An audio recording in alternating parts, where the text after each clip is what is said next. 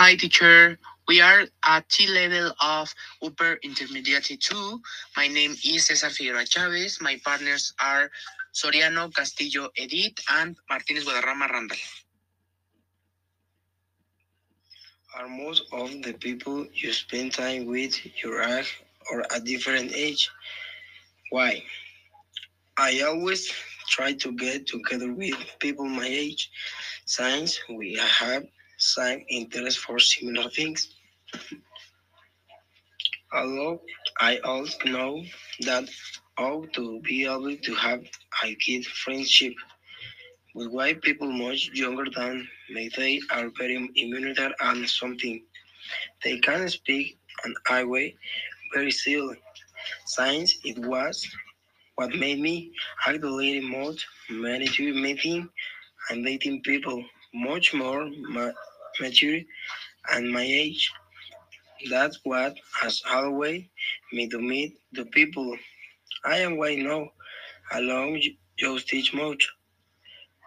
Improve certain parts of each generation.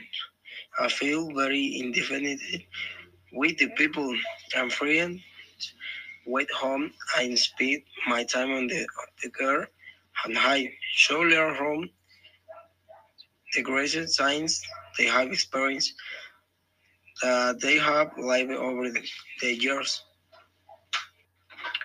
Two. Who is your generation different from older or younger ones? What sort of misunderstandings or conflicts can this cause? The main difference that uh, I think in your generation with past generation is that we can speak about more topics such as sexuality and topics that were not always also about unwanted pregnancies. Choose types of topics should be talked about to avoid many risky situations such as clandestine abortions or sexuality transmission decides, but despite having more freedom to speak, there is a great conflict that is the ignorance of the people or the lack of responsibility that they have and they are not able to think about the consequence of their action. We ought to take cons- conscience and achieve greater communication and trust in the family. 3. Is the generation gap greater or smaller than it used to be? Why?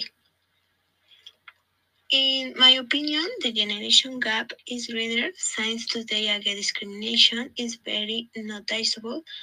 Though to the ago, different signs, the same customs, values and opinions do not exist. An older person is mature and does not think the same as a young person. Young people, on the other hand, are immature and will have to reach the age of maturity to think the same. The same things happens with the generations since a past generations cannot think the same as another because they are not the same customs or fashions.